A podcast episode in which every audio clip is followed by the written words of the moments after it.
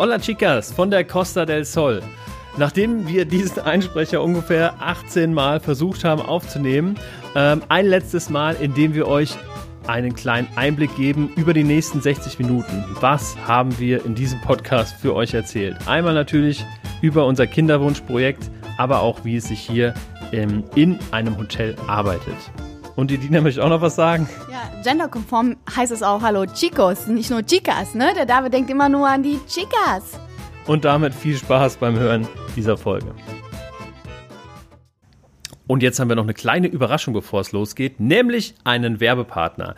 Und zwar haben wir Safdesk als Werbepartner gewinnen können. Safdesk ist eine Software, mit der man die Buchhaltung komplett im Griff hat. Und zwar nicht, wenn man irgendwie sich, äh, indem man sich irgendwie eine Software runterlädt, sondern das Ganze ist online, also cloudbasiert. Das heißt, ihr könnt von jedem Standort aus, zum Beispiel auch aus Malaga, eure Buchhaltung erledigen. Ähm, das Ganze wird auch unterstützt mit einer App. Diese App ermöglicht es euch, praktisch alle Belege und das, was ihr so habt, einzuscannen und das wird dann mit Hilfe einer künstlichen Intelligenz, wie die Kollegen sagen, kategorisiert, automatisch und verwaltet. Ähm, außerdem gibt es noch allen möglichen Schnickschnack, den man sich dazu wünscht. Den haben die Kollegen von Safdesk, nämlich zum Beispiel die Anbindung von Banking, vom Finanzamt, vom Steuerberater, äh, aber natürlich auch ja, intuitive Rechnungs- und Angebotserstellung. Und die Kollegen haben und jetzt kommt es, uns einen Gutschein und eine Landingpage gebaut, äh, mit der ihr Safdesk 100% kostenfrei im ersten Monat verwenden könnt. Und dazu müsst ihr einfach auf den Link safdesk.de slash schatzibusiness gehen und da findet ihr dann alle Informationen. Natürlich auch ein schönes Bild von uns. Ähm, ich buchstabiere nochmal Safdesk, S-E-V-D-E-S-K, safdesk.de slash schatzibusiness. Und jetzt viel Spaß beim Hören. Just call to say how much I... Der Podcast läuft schon. ich, bin, ich bin rot. Hallo und herzlich willkommen zu einer neuen Folge Schatzi Business, der Podcast über Gründertum und Pärchenzeug. Heute sind wir wieder zu zweit, ohne einen Interviewgast oder eine Gästin. Letztes Mal hatten wir noch an dieser Stelle die Melanie Göttler, die einiges über ihr Business erzählt hat. Und heute sind wir wieder zu zweit und wollen ein bisschen erzählen, was wir so in den letzten Wochen erlebt haben. Es war nämlich jede Menge wie immer. Und diesmal war es wieder in Malaga. Wir sind nämlich wieder hier zurück. Wer unseren Podcast verfolgt, der weiß, wir waren letztes Jahr schon mal hier auf Malaga, wie ich so zu sagen pflege, und sind jetzt wieder zurück. Aber nicht mehr lange. Morgen geht unser Heimflug. Mir gegenüber sitzt die wunderbare, äh, das, das wunderbare hübsche Goldkehlchen Bettina. hallo. Hallo, hallo, hallo. An deinem Blick habe ich gemerkt, jetzt, jetzt hast du mich. Dass irgendwas nicht stimmt. Dann wurde es mir klar und ich bin buchstäblich rot geworden. Ja. Du bist Unangenehm. Aber, Aber hey, ist wurscht. that's me. That's me. That's you. ja, Schatzi, jetzt sind wir hier, ähm, ich glaube, 20 Tage, den 20. Tag und morgen geht der Rückflug. Und wir mhm. wollen diese Folge nutzen, um einen Tee miteinander zu trinken. Wir haben die Klimaanlage extra angemacht in dem Zimmer. Draußen ist es 40 Grad im Schatten. Und wir zwei sitzen im Hotelzimmer und trinken erstmal einen Tee. Warum auch nicht? Ja, das finde ich eigentlich eine gute Idee. Also Tee geht eigentlich immer. Man braucht nur eine Klimaanlage. und ähm, ja, wollen die Zeit einfach mal nutzen und diese Folge nutzen, um unsere Zeit hier Revue passieren zu lassen. Wir waren natürlich nicht ohne Grund hier, ähm, haben aber auch ähm, außerhalb dieses Grundes, über das, den wir natürlich auch noch sprechen, einiges erlebt hier. Und darum geht es in dieser Folge. Das sagtest du bereits. Mein Schatzi. Irgendwie muss ich ja die Zeit auch rumkriegen. Also, ähm, erste Frage an dich. Wie fandest du, nee, erste Frage an dich. Was sagst du zur Corona-Lage in Spanien? Denn Malaga liegt in Spanien. Ich finde die so lustig. Ähm, kann ich noch mal bevor, also was ich so lustig finde, erstens, ich finde es schön, dass wir wieder mal so viel Zeit miteinander verbracht haben. David, da kommt man sich ja immer wieder näher. Mhm. Ähm, was ich lustig finde, ist, dass du heute dich äh, mit mir kurz in die Sonne gelegt hast und gesagt hast, du hast dich eingecremt und bist runtergekommen und lagst da unten und bist auch ein bisschen geschwommen. Und ich habe dich gefragt, äh, willst du in den Schatten? Und du hast gesagt, nein. Und jetzt sitzt du vor mir und hast so einen Sonnenbrand an den Beinen. Mal wieder. ordentlich, aber auch, Oh ja. auch nicht so komplett einmal, sondern mit Unterbrechungen. Ja, ich habe mich noch nicht an den Beinen eingecremt. weil Ja. Ich dachte, die, die sind jetzt die letzten drei Wochen äh, in der Sonne, von daher müssen die langsam genug. Ja, also die Sonne stimmt, brennt. Das brennt auch ja, ein bisschen. auch nach drei Wochen. Ja, wie ich es hier finde, ähm, also ich habe am Anfang gesagt, ja, ja gut, wenn wir, also ich habe mich wirklich darauf vorbereitet, dass, dass, dass es irgendwie eine Unterbrechung gibt und dass wir mittendrin sagen, so, wir müssen jetzt nach Hause, beziehungsweise ich sage, lass uns gehen, ähm, weil ich Angst hatte, dass ähm, Corona hier ausbricht. Ich meine, es Wieder ist ja ausbricht. auch wieder ausbricht. Ähm, wir sind im Hotel. Am Anfang waren wir doch ganz wenige ähm, Gäste da oder weniger. Ganz, ganz wenig. Ja, diese, dieses Hotel hat irgendwie zwei Türme, zwei Häuser. Und ein Haus war komplett leer und nur das eine lief, ne? Und ähm, ja, nach und nach kamen dann immer mehr und mehr Leute. Hier sind vorwiegend Franzosen und Spanier. Und man muss dazu sagen, es ist ein richtig großes Hotel. Ja. Also das ist nicht irgendwie so ein kleines, süßes, schnuckeliges äh, Ah. an der Küste, sondern es sind halt, also der eine Turm wenn heißt schon, wenn schon. Torre Marbella, in dem Turm sitzen wir und es Ach gibt so. einen anderen Turm, der heißt Torre Malaga. Ah, das, das habe ich noch nicht äh, Genau. gecheckt. Und jeder der beiden Türme hat elf Stockwerke. Ja, also krass, richtig viel los. Und, Also ähm, am Anfang war relativ wenig los. Genau. Ne? Und ja, da hat man sich noch irgendwie okay gefühlt. Maskenpflicht und ähm, wenn man unten am Pool ist, ähm, dann nimmt man das natürlich ab oder beim Essen.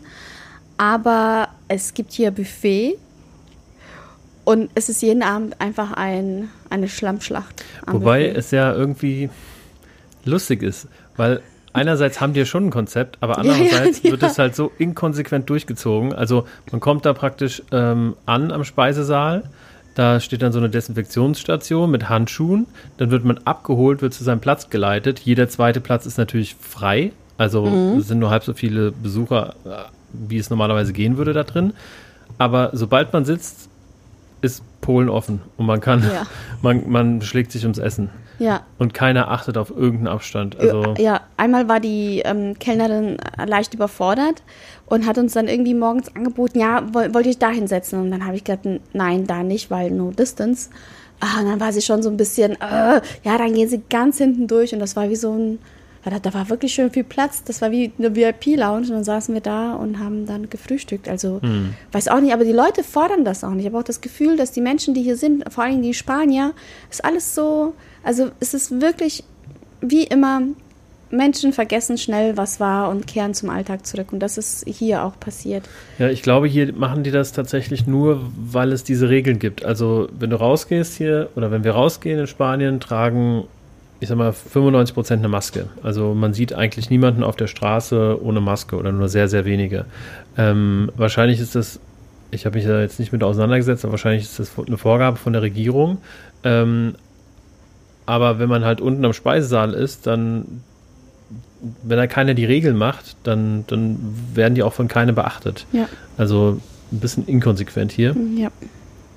Aber die Putzfrauen im Zimmer machen einen guten Job. Also die sind wirklich den ganzen Tag on fire und gehen von einem Zimmer ins nächste und wischen hier durch, desinfizieren. Also es gibt schon ein Konzept, nur es hat, wie gesagt, irgendwie an manchen Stellen ähm, hier und da ein paar Lücken.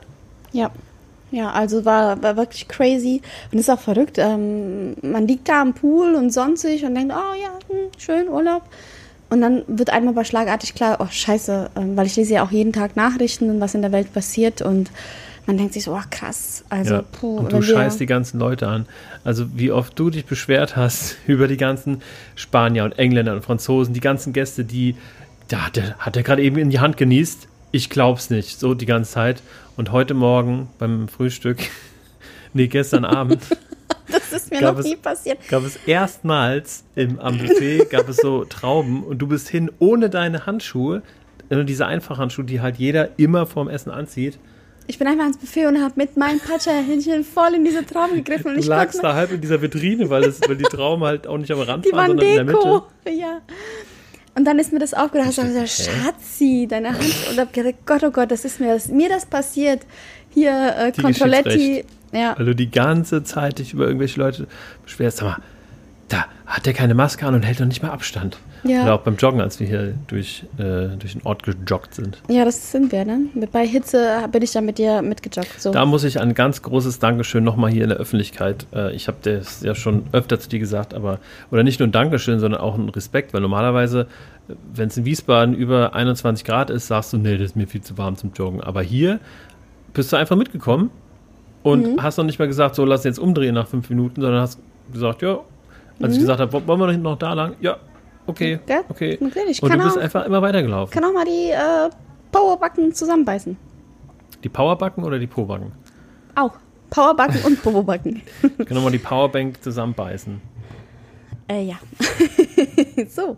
Ja, schön war es, David, oder? Die drei Wochen hier in Malaga. Ich meine, wir wären auch wahrscheinlich nicht nach Malaga gegangen, hätten wir nicht einen Auftrag gehabt. Dann wären wir auch schön wahrscheinlich irgendwo innerhalb Deutschlands geblieben Und hätten gearbeitet. und hätten gearbeitet und hätten, was du ja auch hier getan hast, aber wir hatten ja hier einen kleinen Auftrag. Wir wollten ja schon im April nach Malaga, ihr wisst ja noch. Äh, wir, als wir das letzte Mal da waren, waren wir in der ähm, Ivy-Klinik hier in Malaga und hatten eine Kinderwunschbehandlung. Und da haben wir vier Eizellen einfrieren lassen, befruchtete Eizellen. Und die wollten wir dann doch noch ganz gerne abholen. Und jetzt war Genau, es sie soweit. können jetzt schon laufen mittlerweile.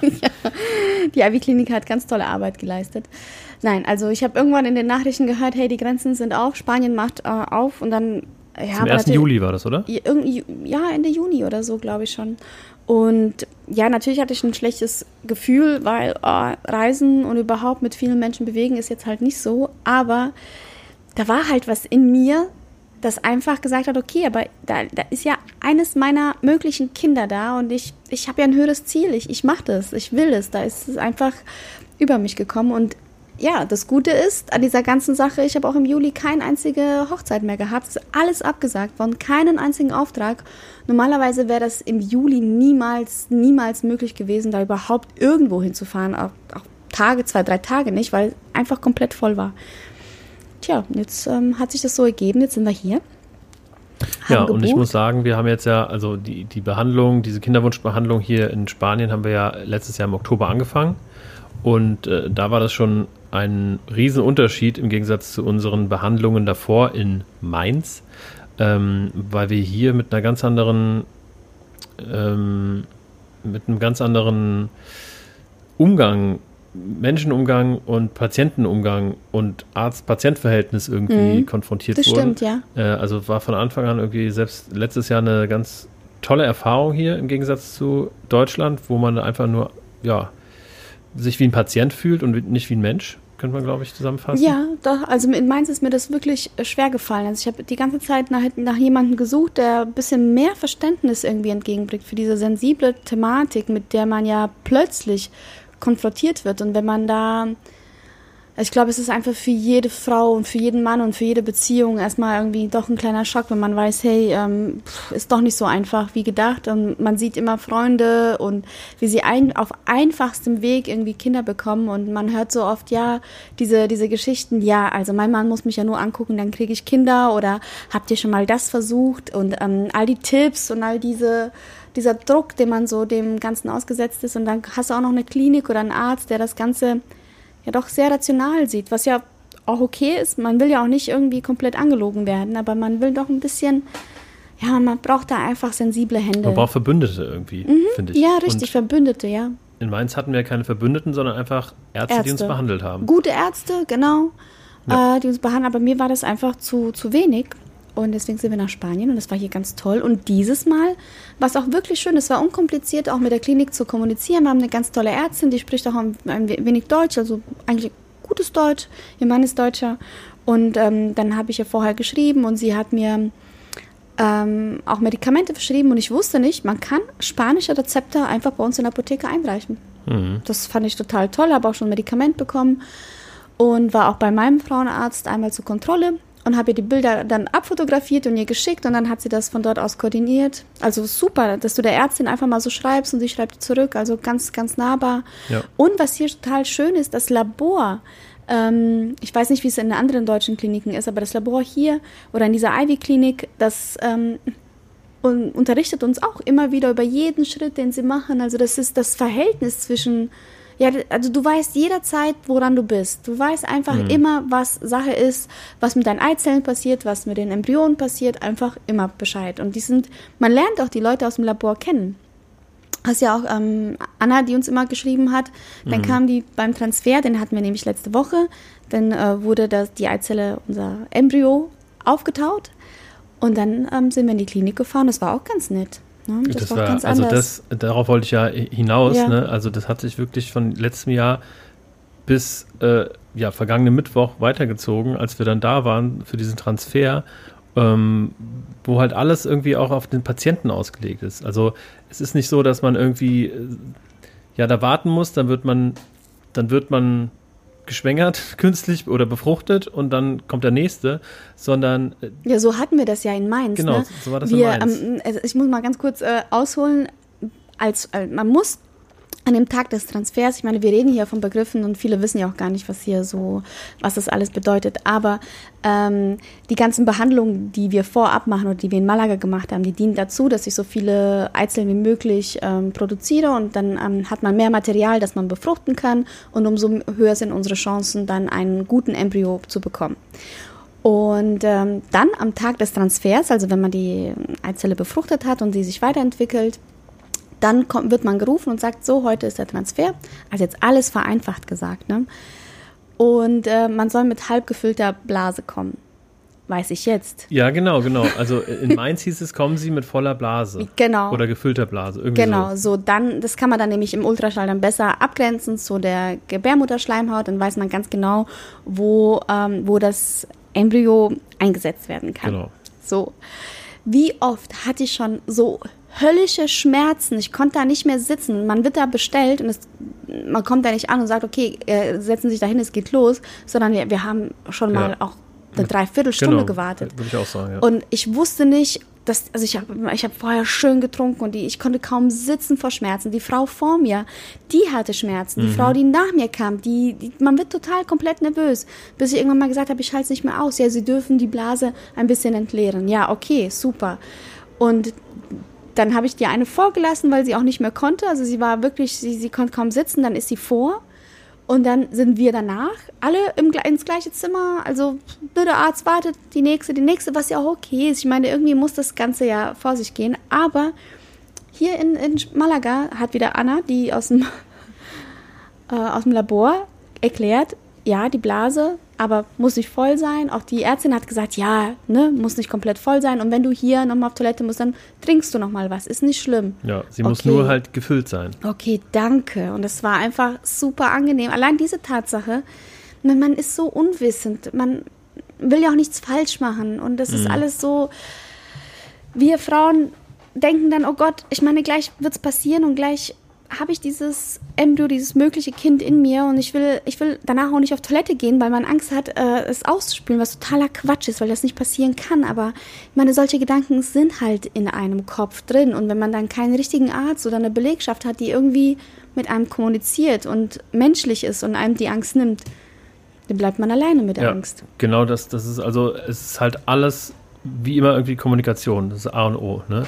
Dass sie uns da, also was wir auch schon letztes Jahr, da waren immer so, so ganz viele Kleinigkeiten, die dir auch so viel geholfen mhm. haben, äh, das Ganze besser zu verstehen. Also dieses zum Beispiel ja, äh, wenn, wenn das irgendwie eingesetzt wird, dann, ähm, nee, nee, genau, da, da war doch das eine mit den, mit den maximaler Anzahl der Eizellen, die man produzieren kann ja. die dann praktisch ähm, ja, entfernt werden, um das Ganze zu, dann weiter zu verarbeiten. wir, wir reden ja auch wie Metzger. und, und die Ärztin hier in Malaga hat ja erstmals gesagt, nachdem wir in Mainz schon über ein Jahr in Behandlung waren und du dir wirklich selber Vorwürfe auch gemacht hast, hat die uns ja gesagt, ja, man kann gar nichts dafür, wie viel Eizellen man als Frau genau, pro Monat äh, produziert. Genau, es gibt so ein, ein Hormon, das äh, wird gemessen. Ich weiß jetzt gar nicht, wie das heißt, aber auf jeden Fall ist es ein bestimmtes Hormon. Das haben sie gemessen, hat mir auch gesagt, naja, laut äh, diesem Hormon kannst du gar nicht mehr Eizellen produzieren ja. als zwischen, ähm, ich sag mal, vier und neun oder vier und zehn ja, genau. jetzt so. Und ich habe mich immer gewundert, warum haben andere Frauen irgendwie 16, 17, 20 Eizellen? Warum sind es bei mir manchmal nur zwei oder vier oder sechs oder neun? Ähm, und habe mir da gedacht, das liegt an mir, an meiner falschen Ernährung, an überhaupt. Und dieses Hormon ist einfach da. Und das Man kann nichts dran ändern. Nee, und sowas ist halt. Und das war, ja, und jetzt äh, war das auch ganz schön. Wir haben wieder ein kleines Zimmerchen bekommen, dann habe ich mich umgezogen, was auch in Deutschland überhaupt nicht ist. Da geht man in seinen ganz normalen Klamotten auf den, wie beim Frauenarzt halt auch, in das mhm. äh, kurz äh, um die Ecke, zieht die Hose aus, legt sich auf den äh, Stuhl, Arztstuhl und dann geht's los. Das Labor ist direkt daneben. Aber da war es ganz nett, ne? Da wird man ja. abgeholt, durch den Raum geführt und du hast auch so ein OP-Kittel bekommen und mhm. wir haben uns komplett irgendwie äh, verkleidet. und kam dann in diesen Raum, wo auch die OPs eigentlich stattfinden. Und dann war erstmal Lightshow.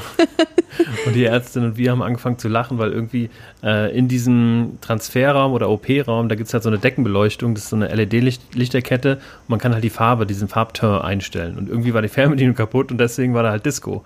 Also ja. grün, blau, rot ja. äh, hat es da geblinkt und dann hat es irgendwie äh, bei lila ist es dann stehen geblieben tatsächlich. Ja, genau. Und dann haben wir gesagt, okay, das passt. Und ja, es war wirklich ganz nett. War, war ganz, also es fand ich wirklich, fand ich wirklich ja, schön. Es war Vor eine allen Dingen komplett andere Stimmung. Es ja. war einfach eine lockere, freundliche, freundschaftliche Atmosphäre da drin. Und ja. man merkt richtig, dass die Leute da sind und mit uns irgendwie hoffen, bangen, die Daumen drücken. Ja. Also es war, war wirklich. Aktuell müssen wir halt noch zwei Wochen warten, um das dann zu wissen. Und ja, ich weiß nicht, ob es welche, ob es Zuhörer gibt, die sich damit, ähm, die sich irgendwie betroffen fühlen oder wissen, wovon wir genau reden, aber diese Zeit oder jede, jedes Pärchen, was schwanger werden möchte und jede Frau, die dann so fiebert, hibbelt, die weiß, ähm, wie sich das anfühlt, wenn man denkt, okay, jetzt könnte einem, äh, könnte was stattgefunden haben, könnte einem Empfängnis oder oh Gott, eine Einnistung oder überhaupt eine Schwangerschaft stattgefunden haben, die Zeit bis zum Test, ähm, die macht einen total fertig. Also diese Zeit des Wartens und am liebsten würde ich jetzt natürlich schon testen, aber es ist nicht aussagekräftig. Da ist, hat sich noch kein Schwangerschaftshormon gebildet. Aber es macht einen wirklich, wirklich kribbelig. Und ich würde aber sagen, dass die Zeit, irgendwie mit der Zeit bin ich doch lockerer geworden, oder?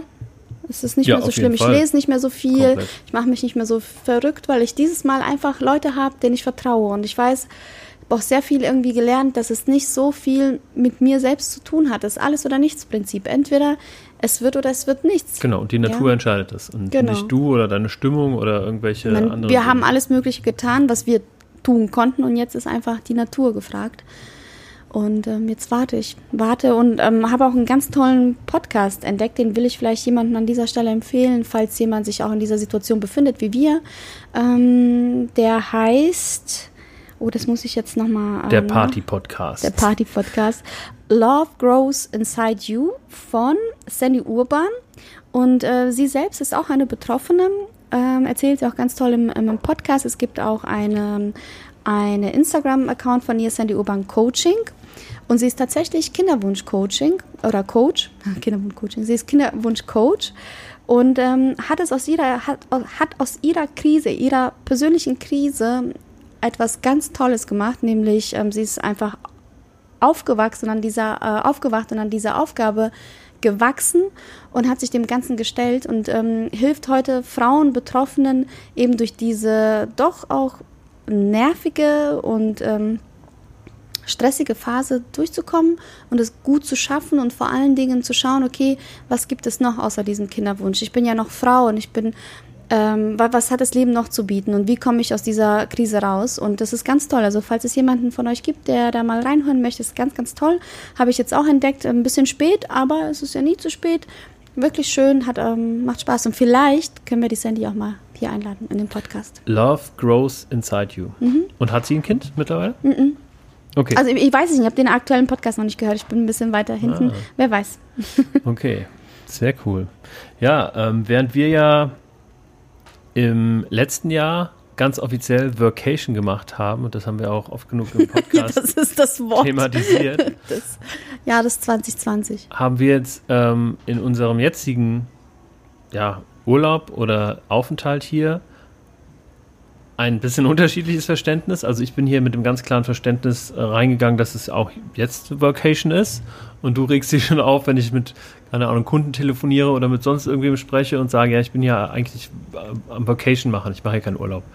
Ähm, weil das für mich tatsächlich sich dazu entwickelt hat, dass es was anderes ist als Urlaub. Aber ein wichtiges Learning für mich. In einem Hotel ist es tatsächlich nicht so leicht, Vacation zu machen, als wenn man in einem Airbnb wohnt und dann ein mhm. Coworking Office hat. Ja, aber ähm, das stimmt, David. Respekt vor dir, weil du hast wirklich gearbeitet. Für dich war es auch Vacation. Ich habe gedacht so, hä, warum erzählt ihr, wir sind im Vacation? Ich bin im Urlaub.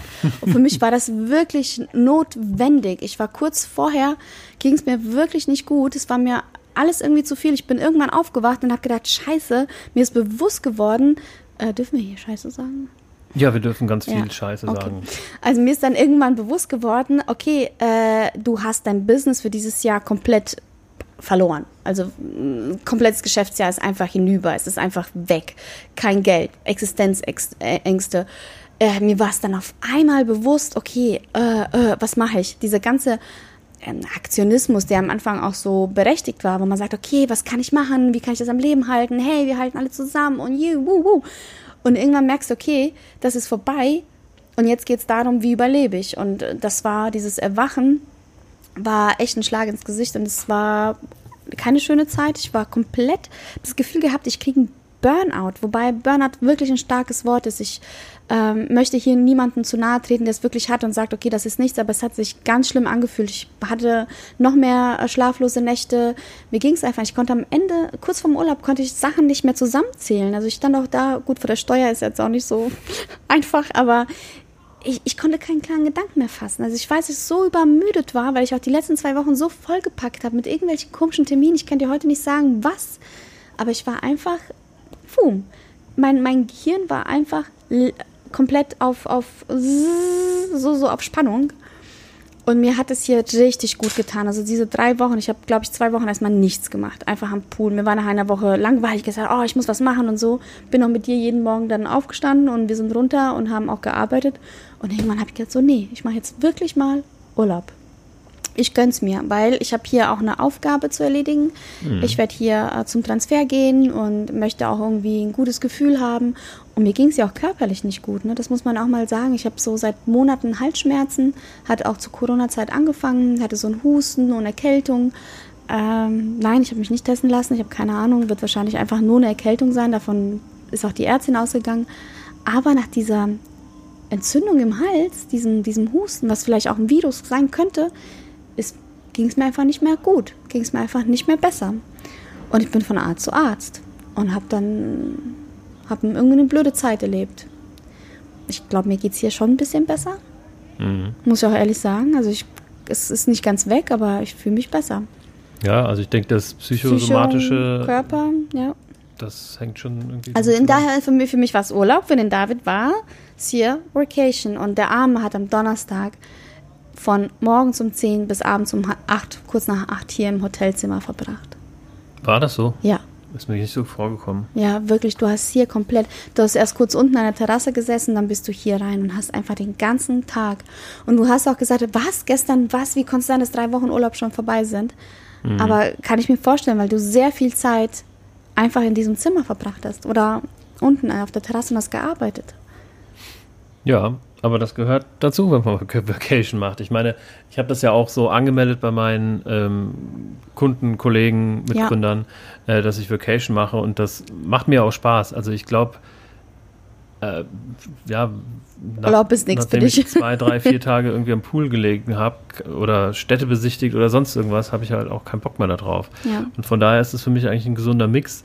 Wobei, ähm, wie gesagt, diesmal ist mir schon ein bisschen schwerer gefallen, so gerade bei Sachen, äh, auf die ich mich konzentrieren muss. Also ich habe es erstaunlich lange geschafft, einfach äh, nichts Neues, Großes anzufangen, sondern einfach Dinge, so Tagesgeschäft zu machen.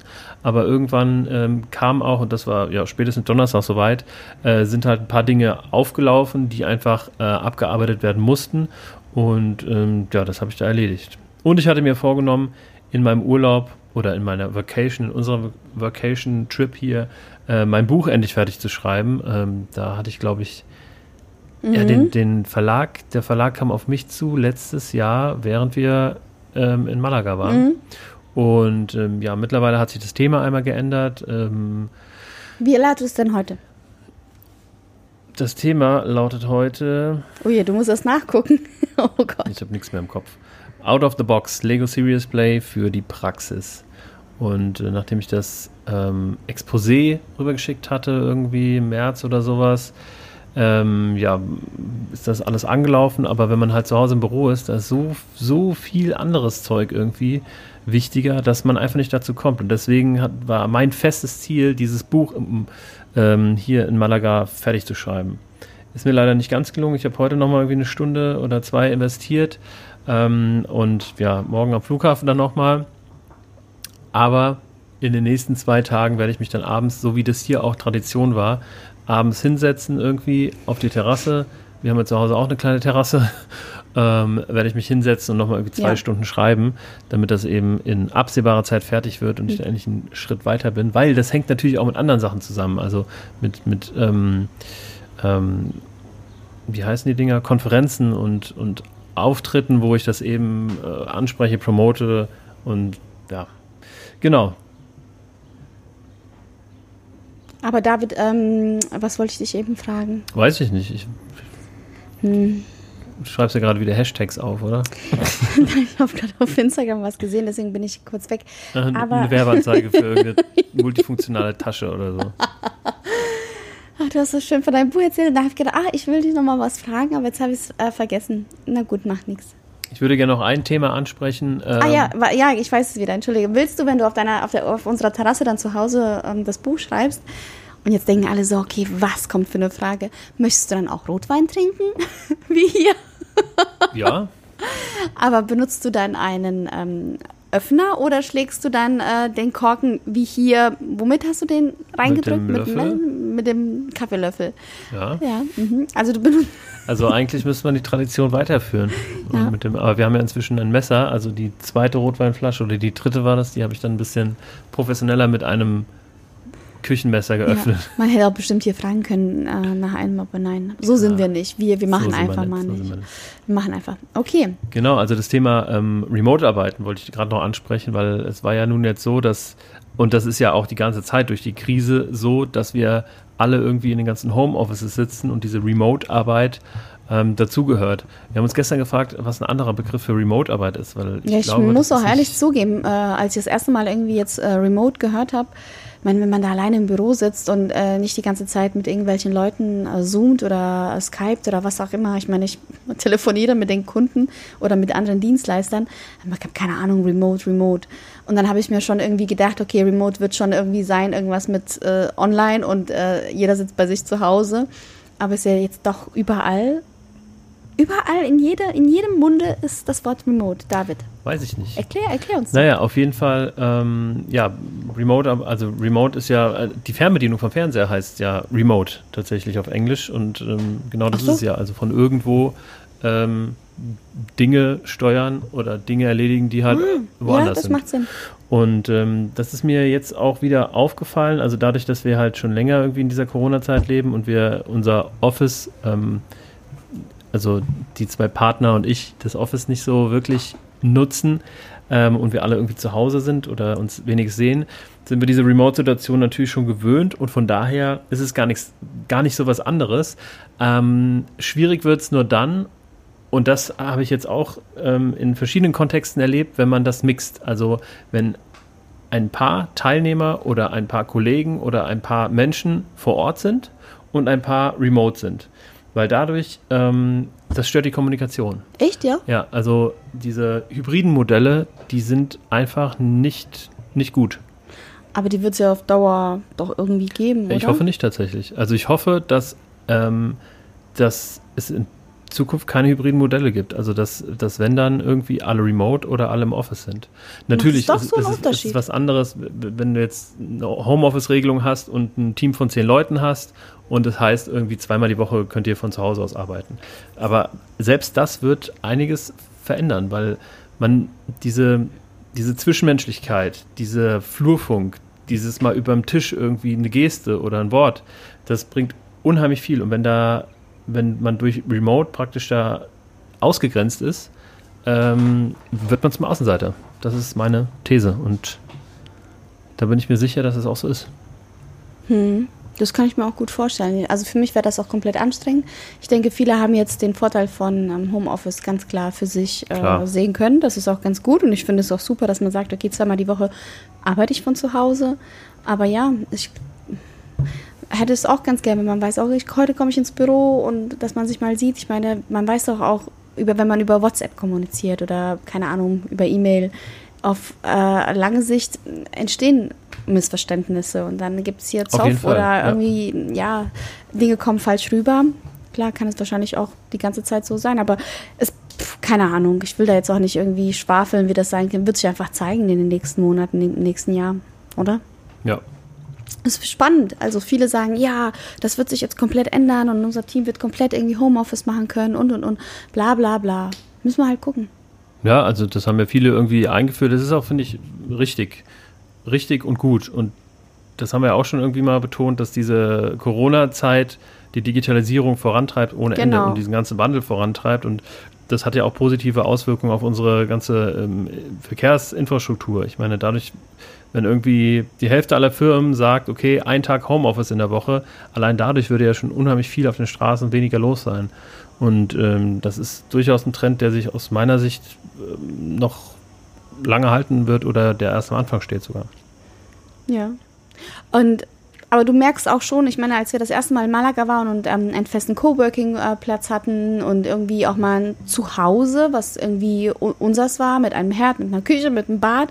Gut, hier haben wir auch ein Bad, aber einfach ein Zuhause mit einem Arbeitsplatz, das war einfacher als hier im Hotel. Ne? Also es ist schwer. Ja, natürlich. Ja, und es ist auch, glaube ich, voll der unsinnige Gedanke, dass man, okay, jeder, man von überall aus arbeiten kann und dieses Bild von dem Surfer, der am Strand sitzt und irgendwie eine Firma leitet, ich meine, das geht nicht. Es ist, äh, die Sonne scheint ihm in den Bildschirm, der liegt da im Sand. Es ist äh, romantischer, als man sich das vorstellt. Man, am Ende muss man irgendwo einen guten Arbeitsplatz haben, man muss äh, gutes Internet haben. Ähm, man kann nicht in der prallen Sonne am Pool arbeiten. Es ist viel zu heiß, die Sonne scheint. Ähm, man sieht nichts. Es ist Unsinn. Ja, ja also es ist, genau. ähm, man darf es auch nicht zu verklärt sehen, verklärt sehen. Es ist auf jeden Fall ein Riesenvorteil, einen Job zu haben, von dem man unter anderem auch von überall aus arbeiten kann, aber man braucht schon irgendwo auch einen Platz zum Arbeiten. Ja, ja, auf jeden Fall, da gehe ich voll mit. Und das wünsche ich dir auch beim nächsten Mal. Suchen wir echt eine schöne Hütte aus, wo du das wünschst du dir ja, eine Hütte in den Bergen und dann guckst du von oben in, ins Tal hinab und schreibst mit einem ganz langen Bart dein Buch und genau. einem guten Glas Wein. So. ganz genau, ja. Also das machen wir spätestens irgendwie noch dieses Jahr oder vielleicht dann nächstes. Ja, so. Lass uns David, mal. ich klebe total hier in diesem äh, Sessel. Ja, ich würde gerne noch eine, eine kleine ähm, Kategorie mit dir heute machen, nämlich die Top 3 Dinge, die uns in diesem Hotel nicht gefallen haben. Nicht gefallen. Nicht gefallen haben. Das haben wir im Vorfeld vorbereitet und. Ähm, Ach so, das haben wir gestern gesprochen. Wir haben genau gestern drüber gesprochen. Also, ja, dieses Hotel also ich habe nichts vorbereitet, sagen, weil du das jetzt sagst. Ich hab, äh, sollen wir das vorbereiten? Ich habe dir doch ein, äh, zwei Minuten vom Podcast. Ja, zwei Minuten vorbei. Ich habe es im Kopf. Ich im Kopf. Ja, also äh, genau, wir haben ja, wir haben uns letztlich für dieses Hotel entschieden, weil der Flug einfach von Tag zu Tag teurer wurde und ein Pauschalurlaub dann irgendwie günstiger wurde. Und wir dachten, na gut, Frühstück, Abendessen dazu ist halt auch nicht schlecht, ne? Und tatsächlich sind die Airbnb ähm, Wohnungen so unfassbar teuer gewesen. Ähm, die, die wir uns ausgesucht haben. Es gibt bestimmt auch günstigere, aber man will es ja auch ja, aber nett das, haben. das Preisniveau ist sehr hoch gewesen ja. und wir haben das nicht erwartet. Ähm, aufgrund ja, von Corona dachten wir, das ist alles im Keller. Aber nö, die Leute haben einfach die Krise ausgesessen. Naja, auf jeden Fall haben wir uns dann für dieses Vier-Sterne-Hotel entschieden. Äh, eine, ich weiß nicht, Junior Suite, glaube ich, oder, oder irgendwas in der Art, ähm, weil wir halt ja, gesagt haben, cool, wir bauen einen Schreibtisch und groß und wir bleiben ja ein bisschen länger. Ähm, naja, diese 39 Quadratmeter davon ist ungefähr ein Drittel einfach ein. Das sind keine 39 Quadratmeter. Das sind höchstens 28. Nee, also. Ich hatte mal eine 40 Quadratmeter Wohnung, also. Aber war die so groß? Dieser riesengroße Klar, Flur, also äh, ungefähr ein Drittel dieser, dieser Stimmt, Bude ja, ja. besteht mhm. aus einem Flur, den keiner braucht. Da steht ein Schrank drin und ist ein Lichtschalter. Ja. Und man kann ihn einfach nicht benutzen. Krass. Ja. Aber der war schön. Man kam rein und ähm, man hatte erstmal so ein kleines Vorzimmer. Also, lass mal loslegen mit Dingen, die uns an diesem Hotel nicht gefallen haben. Also auf Platz 3 habe ich ganz, ganz. Ähm, Aber wieso machen wir denn nicht die äh, Top-Dinge, die uns gefallen haben? Jetzt fragen sich die Leute, warum sind wir so negativ eingestellt? ja, das soll ja auch ein bisschen lustig sein. Ach so. Ich meine, okay. wenn man sagt, ja, äh, schöner gut. Balkon oder schöne Aussicht, dann ist das so ein Standardding. Ähm, also top aktuell, weil wir es gerade eben noch quasi erlebt haben, der Wasserkocher hier. Ähm, auf Platz 3 bei mir von den Dingen, die mich am meisten gestört haben. Hier der Wasserkocher, der hier toll steht, auf so einem schwarzen Tablett mit hässlichen schwarzen Tassen. An dem habe ich mich schon einmal verbrannt, weil der nicht richtig schließt und der Dampf beim Auskippen äh, die Hände verbrennt. Ähm, ja, und vor allen Dingen, weil dieser Wasserkocher hier steht, zwei Tassen, aber kein einziger Teebeutel, kein einziges Kaffee-Fertig-Ding. Man muss sich halt alles selber besorgen. Ja, Und das steht stellvertretend auch für den Kühlschrank, den wir hier haben. da war auch nichts drin, ne? Ja, Ja, aber gut, den haben wir ja gefüllt. den haben wir gefüllt. Der Ja. war aber viel zu klein, viel zu klein. Also meine, meine, meine, mein, äh, mein dritter Platz geht an diese, also geht, wie, soll- wie soll ich sagen, an, an den Mangel an Hinweisschilden. Schildern. Ich finde, es hätten einfach viel mehr Hinweisschilder für alle Menschen äh, hier aufgestellt werden müssen. Einfach so ein Mundschutz, damit es, weil es einfach viele, viele Gäste gab, die dann trotzdem ein bisschen nachlässiger sind, hier rumlaufen. Und ich denke mir, Leute, ja, wir wollen doch alle noch irgendwie gesund nach Hause kommen. Und es ist doch schön, dass wir wieder hier in Spanien sein dürfen. Ihr wisst doch, was passiert ist. Passt aufeinander auf. Ich meine, du, ich meine, das sind Franzosen, das sind andere Spanier, das sind, ähm, was haben wir noch gesagt, was war, was war hier, Engländer. Meine, ihr wisst doch, ihr kommt aus Gebieten, äh, da ist Corona äh, Hochsaison. Ähm, und hier kommen sie hin und ähm, als wäre nichts, sie feiern unten ganz, ganz viel und ähm, Abstand, hm, jo, also an der Bar war ordentlich was los und ja, im, im Fahrstuhl wollen alle irgendwie mitfahren und quecken sich da rein und das finde ich doof. Das hätte einfach ein schönes Schild, einfach hier, zieh deine Maske auf. Ganz viele Leute gesehen, die einfach die Maske nicht aufhaben, wenn sie sich bewegen. Oder im Essensraum, hey. äh, Macht man mal irgendwie eine Linie oder ein Verkehrsleitsystem oder sowas. irgendwie sowas. Das finde ich irgendwie ist, ja, einer meiner No's. Auf Platz 2 bei mir, du hast gerade schon erwähnt, das Essen. Also ich muss sagen, ähm, das Essen lässt an sich keine Wünsche offen. Es gibt ganz, ganz viele Stationen. Es gibt so einen Koch, der hat immer zwei Sorten Fisch, zwei Sorten Fleisch. Es gibt immer eine Pizzastation. Und dazu gibt es noch alles mögliche andere, was man sich nur vorstellen kann. Einen riesengroßen Nachspeisen-Ding, alles vollgepackt mit geilem Zeug. Aber es schmeckt nicht. Also das Gemüse ist tot, die Pommes sind lapprig, die Salz haben die nicht, haben die einfach nicht. Ähm, leider ist das Essen eine große Auswahl, aber man hat nie das Gefühl, so, jetzt stehe ich nochmal auf, weil da ist noch was, das will ich unbedingt auch mal probieren, weil es so gut schmeckt. Ja. Aber, also, ja, das äh, Und die haben keine Salatsoße. Ganz ehrlich. Es gibt Olivenöl. Ja, es gibt Olivenöl und es gibt so äh, Balsamico-Essig, aber die haben keine einzige Salatsoße. Ich habe mir da manchmal hier dieses äh, Pesto drauf gemacht. Ich habe mir manchmal das Caspacho drauf gemacht, diese, die, die Suppe. Einfach nur um Flüssigkeit zu haben. Aber das, das geht leider nicht. Sorry. Ja, also äh, Platz zwei bei mir auch Essen. Ich will gar nicht mäkeln, es gab genug zu essen, wir sind satt geworden und die Leute haben sich bestimmt irgendwie was dabei gedacht. Ähm, Die Leute ich, haben sich was dabei gedacht. ja, also ich, ich will auch nicht zu den Leuten gehören, die sagen, ja, im Urlaub, also das Essen war ganz toll. Ich will nicht aus einem Urlaub zurückkommen und sagen, aber das Essen, wie war das Essen? Man fragt sich immer, wie war das Essen? Das machen alte Leute, das machen unsere Eltern. Das haben deine Eltern zuerst gefragt, als wir hier waren, wie ist das Essen? Ja, äh, oder wenn man von einer Hochzeit kommt, dann fragen alle, wie ist das Essen? Ey Leute, wenn ihr die, äh, unsere Hochzeit nach dem Essen bewertet hättet, dann hätten wir auch gesagt, ja, war scheiße. Durchgefallen. Ja, aber es, ähm, das ganze Erlebnis, um das ganze Erlebnis geht es. Und ähm, da ist Essen halt natürlich, gerade wenn man aber Urlaub macht, möchte man natürlich auch gut versorgt werden. Das ist ganz klar, man muss gu- gut essen. Was ich hier so schade fand, ist, es, also es war wirklich reichlich da. Man ist niemals, niemals, ich habe auch zugenommen. Also man kommt hier, man kommt hier irgendwie satt wieder äh, ins, ins Zimmer. Aber hier ist so, der Umgang mit dem Essen ist einfach lieblos. Wie in so vielen Restaurants, die wir schon irgendwie besucht haben. Da fehlt einfach die Liebe zu dem, was man macht. Und das ist, das finde ich schade. Ich habe immer gedacht, Spanien ist auch so mediterran und da ist so toll. Aber in so ganz vielen, gerade in Malaga, haben wir sechs Wochen lang Dinge ausprobiert. Und auch hier, es ist wirklich, manchmal bekommst du Dinge serviert und denkst, wie kann ein Koch das rausbringen? Wie kann man, wie kann man durchgekochtes Gemüse, was einfach schon irgendwie, wenn du, wenn du den Deckel aufmachst, sagt, hilf mir, bitte. Das willst du nicht essen, es ist tot, es hat keinen das hat keinen Charme, das hat keinen Geschmack, das hat keine Vitamine, das hat gar nichts.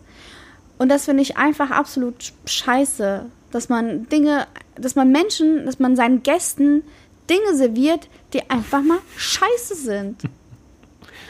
Das, okay, das nervt mich. Du kannst dich sehr gut reinsteigern in die ganze ja, Geschichte. Also mir, darum geht es mir. Es, gab genug zu essen, aber dass man diese Frechheit, genau, diese Frechheit, mich als Kunde. Zu verarschen. Also das. Ja, und auch keine, keinerlei, und das, da kommen wir zu meinem Platz 1, keinerlei Ownership und Confidence, ja, ähm, das Personal hier. Also ich meine, die, die geben sich einige Mühe, ähm, aber keiner von denen sagt mal so, ey, ich bin in diesem Hotel angestellt und ich will, dass den Gästen gut geht. Ähm, und ich übernehme jetzt Verantwortung für mein Tun, für mein Hotel. Ownership, ja ich bin ein Teil von dem Hotel. Also sorge ich dafür, dass, keine Ahnung, dass Dinge passieren. Also wir sind hier reingekommen, wir haben die Schlüssel bekommen, fertig. Wir haben nicht erklärt bekommen, dass hier, ähm, der, wie das mit der Maske läuft, wie das mit dem WLAN läuft. Wie das mit dem Abendessen läuft. Ich meine, man ist, wir sind da hingegangen und haben keine Ahnung gehabt und da vorne. Wo was ist, ne? Also ja. dieses Hotel hat einen Fitnessbereich, hat ein Spa. Das Spa ist leider zu, weil äh, wegen Corona, das, das, das gehört auch alles dazu, wenn man einen neuen Kunden gerade im Hotel äh, äh, empfängt. Und gerade, weil wir wahrscheinlich irgendwie der zehnte Gast waren, nachdem die wieder aufgemacht haben. Ja. Und sonst nichts Aber die hatten wirklich gerade ein paar Tage vorher aufgemacht, das muss man auch sagen. Ja. Also es war wirklich wenig los. Ja, und gerade dann erwarte ich mir doch, wenn sonst nichts los ist. Du stehst nur an deiner komischen Empfangstheke, machst den ganzen Tag nichts und dann kommen so zwei Deutsche und dem musst du halt einfach nur vielleicht mal sagen, so pass auf, Spa is Erstmal, closed hey, ja, because schön, dass ihr wieder da seid oder überhaupt. Also Pool is there, uh, food is there, you have a beautiful sea watch. ja, also wir hätten jemanden gebraucht, der uns an die Hand nimmt und sagt, Buji Buji Kuku. Guck mal hier. Genau. Ja, und das, das stimmt, das hat, ähm, hat gefehlt, ja. Ja. Da bin ich tatsächlich enttäuscht, dass man, dass man es nicht hinkriegt, irgendwie das Personal so zu schulen. Da müssen ja nur ein paar Regeln irgendwie eingehalten werden. Ja. Oder so, liebes Personal, holt die Leute nicht nur beim Essen ab und setzt die auf, auf einen Stuhl, sondern äh, jedes Personal bringt dir das gleiche Getränk, wenn du eine Apfelsaft äh, bestellst. Weil die eine, die hat uns einfach ein kleines Glas Apfelsaft gebracht und der andere hat uns halt ein, ein großes Glas mit einem Eiswürfel drin gebracht. Ja, aber die hat es auch vom Frühstück abgezapft, ne? Diese, diese ja, genau. Also, dass es keine Einheitlich gibt, äh, naja. Einheitlichkeit gibt. Also, sie müssen sich auch irgendwie zurechtfinden. Ist ja auch nicht für, für alle irgendwie gerade einfach. Ähm, ja, mein, mein Platz 1, äh, ich, ich schwanke. Bist du. genau. Nein, ich schwanke zwischen. Äh, ich habe ja schon gesagt, ich finde es doof, dass hier keine Hinweisschilder sind. Gerade diese Liegen da unten, die sind sehr begehrt. Und hier ist es sehr, sehr heiß und es gibt nicht so viele Liegen mit Schirmen. Und wenn man zu spät kommt, dann kriegt man eine Liege ohne Schirm und dann ist es heiß, dann verbrennst du, dann verglühst du, dann ist einfach dein Leben nicht mehr so schön. Bis, weil Mittagshitze ist hier ja natürlich ein hm, bisschen stärker als daheim. Und das, man, man darf hier auch die, die, die Liegestühle nicht reservieren. Das heißt aber, es gehen, es reservieren Leute morgens ihre Stühle, so ganz klassisch würde man sagen Deutsch, aber hier sind außer uns keine Deutschen. Das heißt, die Leute legen sich dahin morgens und wenn sie dann äh, ihre Siesta machen von vier Stunden, dann sind diese Liegestühle belegt. Und das finde ich so schade. Das finde ich wirklich blöd, ähm, dass man den Leuten nicht sagt, hier, mach das bitte weg, weil dann kann sich ein anderer da Ja, weil es nämlich die Regel ist. Und das gehört auch dazu, genau. Ownership zu übernehmen. Wenn mein Hotel eine Regel hat, dann muss ich da als live Und da wird einfach nicht, hingehen. genau, das finde ich doof. Ich, ich hätte gern diese Regel gehabt. Aber generell finde ich es ähm, auch doof, dass zu wenig also hier ist ja, das Hotel ist immer noch nicht ausgelastet. Die Frage ist, wie sieht denn das hier normalerweise aus? Wie voll ist es denn hier? Eigentlich so sau, also ich kann mir das gar nicht mehr vorstellen, wie voll das normalerweise mhm. ist. Und wo liegen die Leute? Und wir haben uns vor ein paar Tagen einen eigenen Schirm gekauft, weil wir am Strand waren. Und den habe ich mir heute da aufgestellt. Und das war ganz toll. Ich habe gedacht, ach geil, schade, dass wir morgen schon abfahren müssen. Ich habe mich heute gefeiert für meinen Schirm. Und ich glaube, ich habe ganz viele neidische Blicke geerntet von allen, die keinen Du kannst ja Schirm den Schirm verschenken, anstatt den unbedingt im Handgepäck mit nach Hause nehmen zu wollen. Nein. Den nehme ich mit nach Hause. Schatzi, wo wir gerade dabei sind, ich habe noch eine Frage an dich. Ja. Bitte. Worauf freust du dich zu Hause am wenigsten? Am, am wenigsten. Am wenigsten.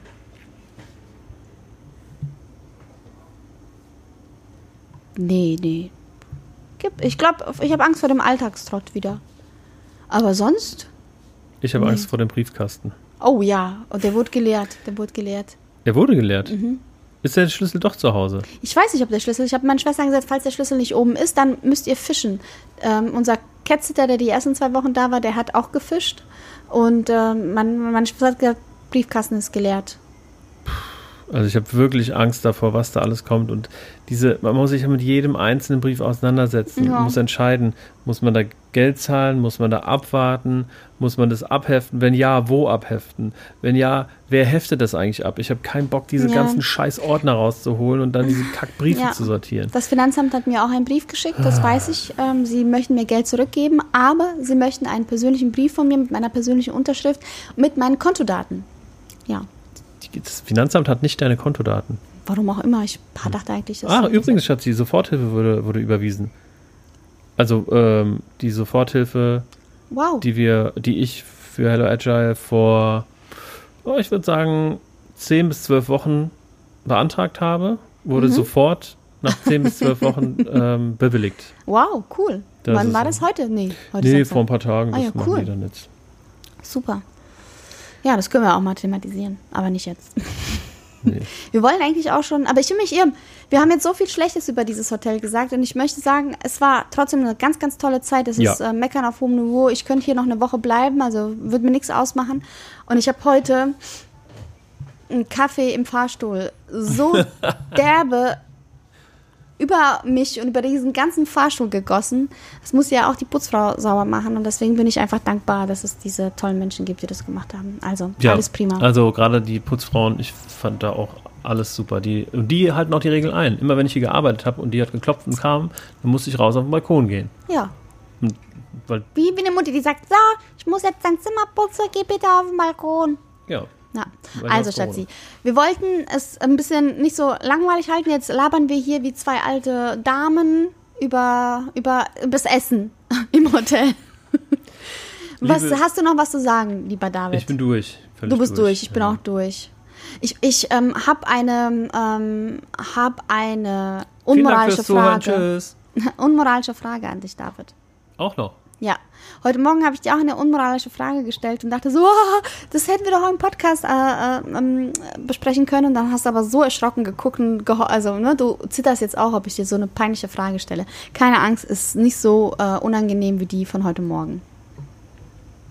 David, wir alle zu. wissen ja, dass du gerade ein Buch schreibst und dass du es unbedingt, unbedingt von ganzem Herzen mit deiner ganzen Passion rausbringen möchtest. Und wir wissen doch alle, dass du eigentlich so eine Rampensau bist. Ja, gerade deinen Social Media Auftritt, du entwickelst dich langsam zu so einer LinkedIn Bitch. Du bist da heftig am Posten und hast jetzt auch eine Methode gefunden, wie man da Follower bekommt und tust wirklich alles dafür, um eines Tages mal ganz oben zu stehen, berühmt zu werden, ins Fernsehen zu kommen, ne?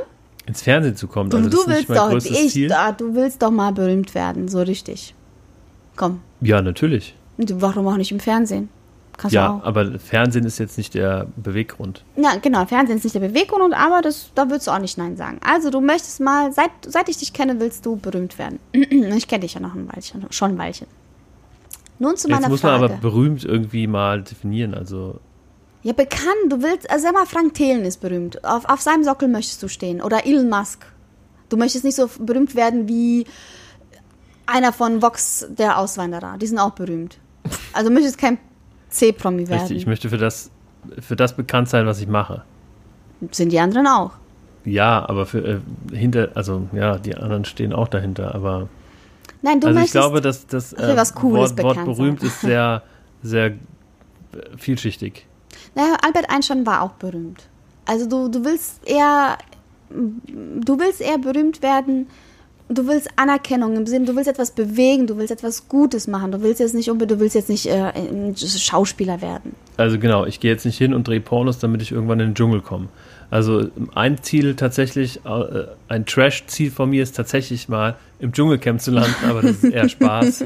ähm, aber wenn, wenn RTL zuhört und anfragt, ey, ich bin voll dabei. Echt? Würdest du jetzt gehen in den Dschungel? Auf jeden Fall, Schatzi. Echt? Hi, Logo. Okay, also. Du willst mal wirklich, und das hast du verdient, du bist ein äh, schlaues Köpfchen und ich gönne es dir von ganzem Herzen, dass du mit dem, was du gerade machst, ähm, auch wirklich Erfolg hast, auf dem Wege berühmt wirst für dein, für dein tolles Schaffen, für deine tollen Bücher, für dein Wissen, für dein Know-how und für deine tolle Art. Bla, bla, bla. Shit. Also, die Frage, die Frage ist jetzt gar nicht so. Also, nein, ich muss noch mal was kurz sagen. David legt sehr viel Wert auf, auf seine Außenwirkung. Ne? Dir ist es schon wichtig, dass du auch gut rüberkommst, dass du auch gut wahrgenommen wirst. Du willst ja auch nicht äh, irgendwie wie ein, ähm, wie ein Blödmann dastehen. Will ja eigentlich keiner. Sag ja. ja. so, das, das nur, um meine unmoralische Frage vorzubereiten. Ja. So. Ich möchte so dastehen, wie ich, wie ich es vorhabe. Also ich möchte steuern, wie, wie andere mich wahrnehmen. Ja, genau. Und das ist vollkommen in Ordnung, ja.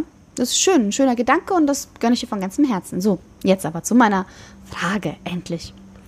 Ich glaube, das Band ist voll, wir müssen Schluss machen. David, würdest du dich für den Erfolg deines Buches und du weißt, wenn dieses Buch rauskommt, wird es so erfolgreich sein, das wird dich, das wird dich wirklich, wirklich äh, eine Stufe höher bringen und es wird dir Geld bringen und oh krass Durchbruch. Würdest du dich für den Erfolg dieses Buches auf LinkedIn, wo du ja jetzt zurzeit eine kleine LinkedIn-Bitch bist, zum Volldeppen machen? Also indem du da etwas ganz bescheuertes postest und da voll Hater gehatet wirst. Aber du weißt, wenn ich das mache, dann wird mein Buch mega, mega erfolgreich. Also ich dachte mir tatsächlich schon, die Antwort zu kennen, als du den ersten Teil vorgetragen hast. Und da wäre die ganz klare Antwort gewesen, nein, weil mir genau dieses Buch nicht so wichtig ist, wie, sagen wir, irgendwie ein anderes Buch, was ich jetzt als, keine Ahnung, größeres Werk oder Lebenswerk oder sowas sehen würde. Dieses Buch ist eher ein Einstieg in das ganze Thema ähm, Buch oder in das Thema Autor, Autorenschaft, wie man das auch immer nennen will. Ähm, aber dadurch, dass ich mich nur auf LinkedIn zum Deppen machen muss, klar, also wenn ich es dadurch schaffe, dass dieses Buch ähm, mehr Umsatz oder mehr Aufmerksamkeit erregt, ja, Umsatz nicht, weil um, Buch schreibt man nicht, um Umsatz zu generieren, sondern mehr Aufmerksamkeit, ähm, dann würde ich da ja schon irgendwas posten, was mich, was mich blöd dastehen lässt. Oder was, was Kritik erntet. Ist halt die Frage, was. Also wenn ich da jetzt ein Nacktfoto von mir reinstelle und dazu noch irgendeinen rechtsradikalen Text, dann würde ich es wahrscheinlich nicht machen. Wahrscheinlich nicht, aber man könnte auch. Nein. Kommt auf den machen. Erfolg des Buches an. Aber wenn ich einfach nur irgendwie, ja, was schreibe, was halt manche Leute ähm, oder die meisten Leute kritisieren würden, dann kein Problem. Also ich ähm, möchte tatsächlich auch mehr und mehr. Nee, nee, jetzt fangen, kommen wir nicht mit Kontroverse und ich möchte für aber Kontroversen ich, ich, will, stehen. ich will nicht mehr so, so glatt gebügelt sein. Also ähm, Okay, aber ich rede hier von wirklich Volldeppen. Also wie, Ja, wie wenn, Beispiel, wie wenn. Trump irgendwas äh, Dämliches twittert. Wirklich, wo alle sagen so, nö. Also, pass auf, ähm, wenn ich sowas posten würde wie, keine Ahnung, ähm, die Erde ist eine Scheibe, aber das auch so voll begründen würde. Oder Corona ähm, ist Existiert eine nicht. Verschwörungstheorie, existiert Ja. nicht. Und mich zum Beispiel auf die Seite von Attila Hildmann schlagen, in einem Post. In einem Post? Also wenn es nur um einen Post geht. Also. ha, so, siehst du, so schnell. Ja, ja, so schnell. Wahrscheinlich würde ich es nicht machen. Wenn es hart auf hart käme, würde ich es nicht machen.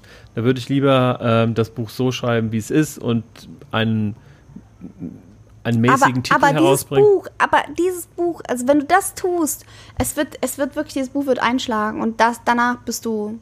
Ja, dann schon. Aber du weißt, im Internet wird nichts gelöscht. Also man wird immer irgendwie wieder vielleicht. Äh, Ja, aber das ist okay für mich. Ja? Das ist okay, Okay. für mich. Ja. Ist okay, ist okay. Okay, Schwere Frage, ey. Puh.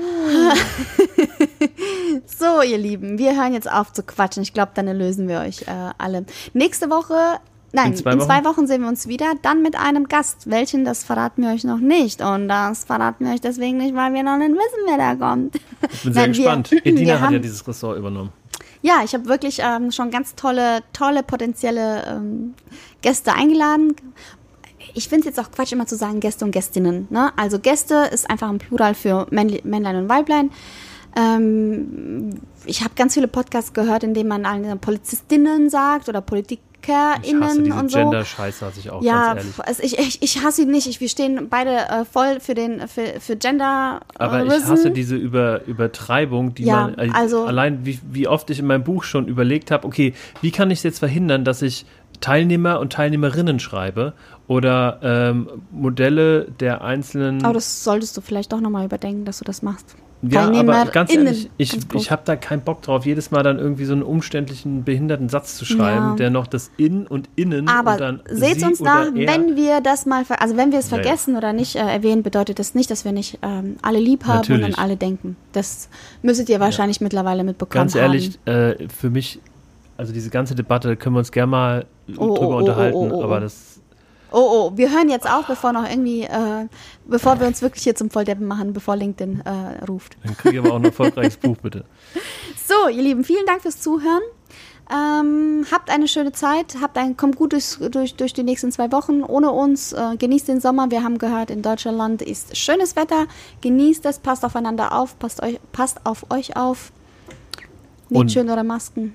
Und wenn euch dieser. Podcast gefällt, dann äh, teilt ihn doch gerne, bewertet ihn da, wo man ihn bewerten kann und hört ihn da, wo man ihn hören kann und folgt ihm da, wo man ihn folgen kann. Okay, ciao. Ja, Folgt uns gerne auf Instagram, da posten wir extrem wenig, aber dafür auch nicht besonders geistreich, sondern einfach nur immer, wenn eine neue Folge da ist. ja, also aber bitte folgt uns. Eine schöne Zeit, bis dann. Bis ciao, dann, ciao. tschüss.